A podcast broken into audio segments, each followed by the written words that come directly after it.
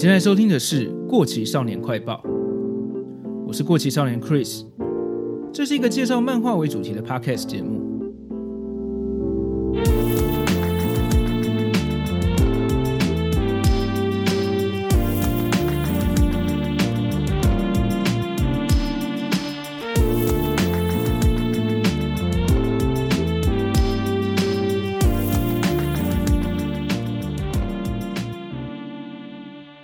大家好，这一集想要跟大家分享的是和月生红的《神剑闯江湖》浪客剑心。不知道大家会不会有疑问？我之前不是早就做过一集神剑了吗？这一集要聊的其实又是一个衍生作品，这是日本在二零一四年推出的一本单行本，其中一半是漫画，一半是小说，名称叫做《神剑闯江湖》李牧统御火焰。主要的漫画内容是讲到，在《神剑闯江湖》的京都篇故事之前，大反派志志雄真实在东京的吉原集结了十本刀，准备他的窃国计划的故事。除此之外，小说的部分还包括了十本刀之一的方志的一点点纯纯的爱情故事。老实说，当年在看《神剑闯江湖》的剧情的时候，十本刀里面的角色，我最讨厌就是方志。小时候我总觉得他没什么战斗实力。然后又像信奉邪教，把智智雄当做教主一样，整天挂在嘴上，觉得很智障。但这一次看完之后，因为小说的部分是以他为主角，反而对他同理了起来，觉得他有点可爱。果然，从不同的角度来认识角色，会有不一样的感觉。这本书的另外一个重点是智智雄跟在一旁侍候他的居行由美是怎么认识的。由美本来是吉原最有名的花魁。他为什么会加入志志雄一派，成为志志雄的女人呢？京都篇中，由美最后的结局是很令人印象深刻的桥段。小时候的我觉得她就跟方志一样，就是无脑的支持着志志雄，就算是被利用也很高兴。但看完这本《神剑闯江湖》李牧之后，让我对由美和志志雄之间的感情有了更深一层的认识，也让我更理解京都篇由美的结局中为什么他会有这样的想法。很感谢何月伸宏老师在本传漫画结束的这么多年之后，还回来补完这些周边剧情，让这些角色又更立体了。这本《神剑闯江湖》李牧统御火焰，我猜看过的人应该没有很多。我自己也是在很偶然的机会才在书店看到这本书的。今天就让我跟大家分享一下里面的故事。那我们就开始吧。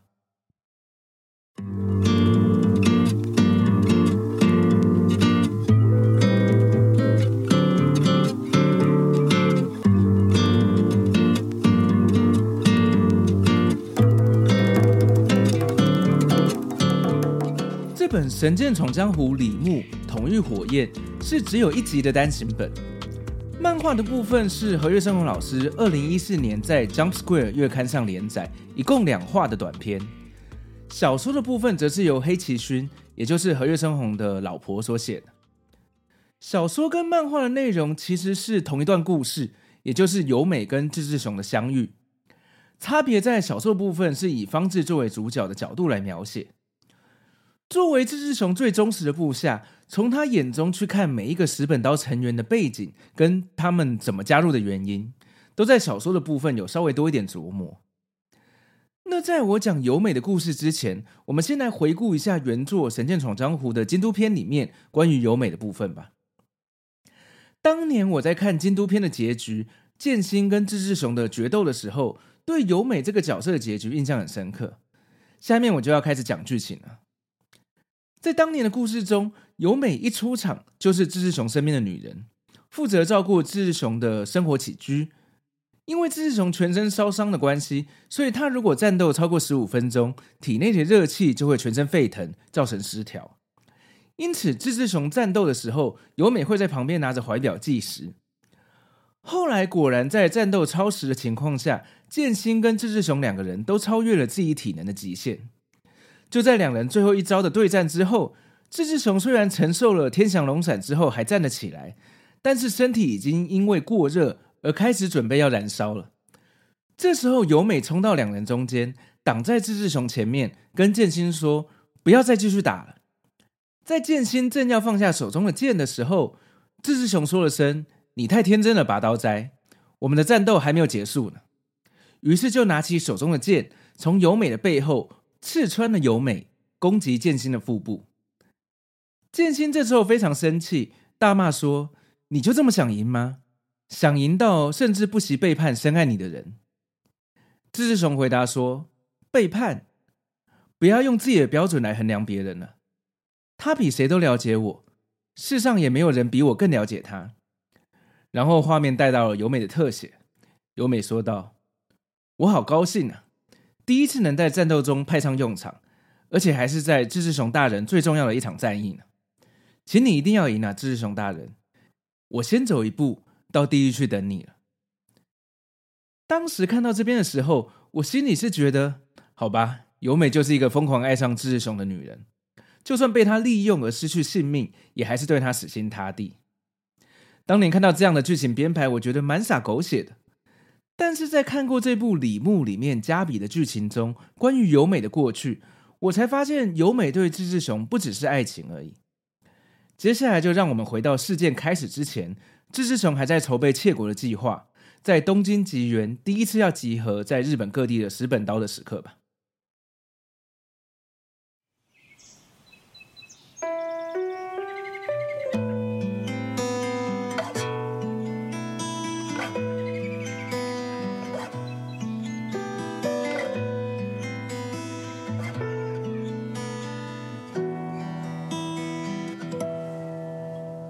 明治十年，志志雄真实的窃国计划正准备要执行了。他下令要底下的特工部队十本刀在东京的吉原集合碰面。花街吉原是日本江户时代开始运作、由官方集中管理的红灯区，也就是妓院。志志雄、宗次郎跟方志先来到了吉原有名的赤猫楼。这间店的当家花魁华彦，就是后来的由美。这时候他还没有加入志志雄一派，他们在赤猫楼住了下来，等待石本刀的到来。华彦则是被志志雄花钱请下来伺候他的生活起居，而方志也住在隔壁，整天埋头筹备志志雄的叛国大业。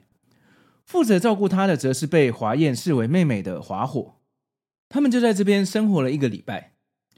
某天，方志正在书桌前工作的时候，看着几张战舰的照片。心里想着，战舰这种巨大的冲击感，在志志雄大人将来起义的时候，实在是少不了。天真的华火看到了战舰的照片，大喊了一声：“方志先生，你喜欢船吗？”这阵子，华火每天照料着方志，帮他泡咖啡、补衣服的扣子等等，让方志对华火心生了一点好感。这时候，吉原大街传来了一阵骚动，原来是某个渔业大老板的儿子。花钱组成的军队红原海角兵团来到吉原玩乐，意气风发的团长一赖角男来到赤猫楼，指定要找华彦。华彦本来就拒绝接待来自明治政府的客人，而这时候正在侍候志志雄的他，也拒绝了角男的指名。仗着家里有钱的角男则说：“不如这样好了，我帮你赎身，到时候我就不是客人，而是你丈夫，这样你不赔也得赔了。”这时候，角南也跟志志雄碰面了。对自己很有自信的角南，对着志志雄说：“你应该是个老武士吧？看你浑身是伤，就代表你是个弱者。今后的时代不属于武士跟志士，而是属于我们军人的。我们会让这个国家变强。你们这些弱者，只要凡事交给我们强者，就可以安心了。”然后他跟华燕还有店家说了句：“下礼拜我会再来，请在那之前做好赎身的准备。”在花街吉原被客人赎身，可以说是每个游女，也就是妓女的终极目标。因为一旦被赎身之后，就可以脱离苦海了。所以华火非常替姐姐开心，店家更是高兴，因为要赎身可是要给店家一大笔钱的。但是华彦本人却不是这么想的，他跟志士雄提到，过去明治政府在一个叫做玛丽罗斯号的国际外交事件上。对国际声称，日本吉原的游女是已经被剥夺人身自由的生物，跟牛马等等家畜是一样的。对于这样的屈辱，使得华燕对明治政府怀抱着恨意，更不可能接受军队的赎身。另外还说到，想要帮我赎身，起码要行情的四倍价钱。志志雄看出华燕心里盘算的是，要赎身的话，必须要连华火还有两个打杂的双胞胎小妹妹，一共四个人一起赎身，才愿意离开。志志雄不以为然的说了声：“你是傻了吗？只顾自己的话，你明明有机会脱离苦海的。想要连那三个小姑娘都救，只会让你终究无法离开这个地方的。”很快的一个礼拜过去了，一赖角南带着手下来办赎身的手续。因为华彦不在现场，华火就负责接待他们。这时候，华火意外的看到这个军团晚上要跟雪代缘交易买战舰的资料，因为这对军团来说是很重要的秘密交易。为了避免消息走漏，一赖角南就把华火杀了，塞了钱给店家，要店家对外说华火是自杀。然后还把两个看到过程的双胞胎小妹掳走了。知道真相的华燕哭着找志志雄帮忙。志志雄本着弱肉强食、强者生存、弱者淘汰的道理，拒绝帮忙。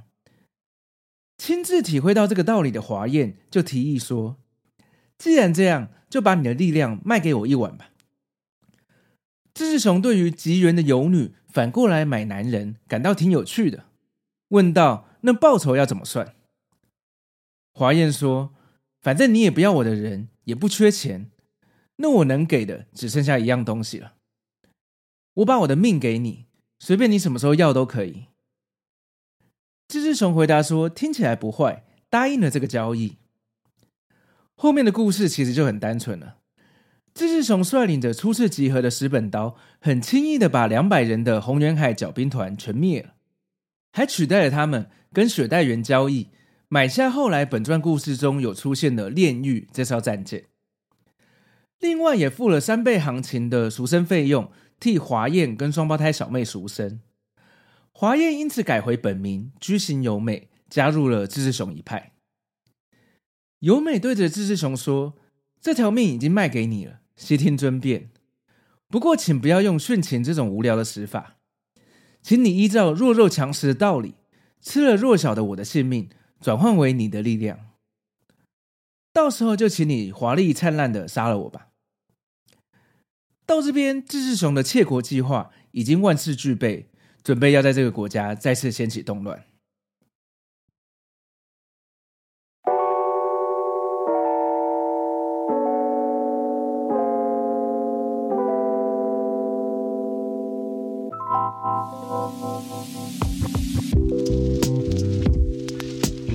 完这个短片的剧情，是不是对由美在本传京都篇的结局中所说的台词有不一样的感觉了？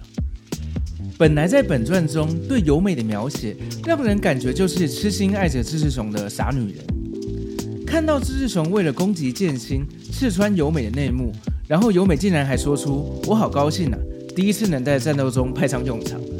我看到这边的时候，跟剑心一样生气，觉得志志雄为了决斗要赢，背叛了深爱着他的女人。我跟剑心一样不认同他们的想法，但是在看过这个短片之后，我似乎能够理解志志雄对剑心所说的背叛，不要用自己的标准来衡量别人。这段新的故事让我知道，由美绝对不是被爱情冲昏头，所以才甘愿被利用的。他对志志雄的感情，除了爱情，更包含了当初志志雄替华火复仇，还有救回双胞胎小妹的恩情。而且现在我们知道了，由美一开始就对志志雄说过：“当你需要的时候，随时把我的命取走。”这句话。那在志志雄跟剑心决斗的时候，刺穿由美来攻击这件事，就真的不算是对由美的背叛。和月老师透过这次新增的补完剧情，让当初不够有说服力的情节更完整了。我觉得这样非常棒。另外，我想谈谈由黑崎勋所写的小说的部分，因为漫画的篇幅比较短，所以小说虽然讲的是同一段故事，但是更详细的描绘了每个角色，包括每一个石本刀是什么原因跟事件而加入的，都有提到。然后，因为小说是以方志作为主角的视角来描写这个故事，所以也多了很多方志跟华火的对手戏。除了有趣的互动之外，也描写出华火渐渐在方志心里占了一点位置。还有华火被杀前后，方志心里的感觉，在小说中也都有很细腻的描写。另外还有提到方志本来是明治政府的公务员，因为在工作职务中发现了很多政府所做的肮脏事，从对政府的失望转而变成愤怒。方志是因为对日本这个国家的热爱，相信跟随着志志雄推翻明治政府才是这个国家该走的方向。这让以前看漫画超级讨厌方志的我，对他有了更深一层的认识，甚至有点喜欢上这个角色，连我自己都有点惊讶。这本《神剑闯江湖》李牧同御火焰创作的缘由，应该是为了宣传二零一四年的《神剑闯江湖》真人电影版第二集《京都大火篇》。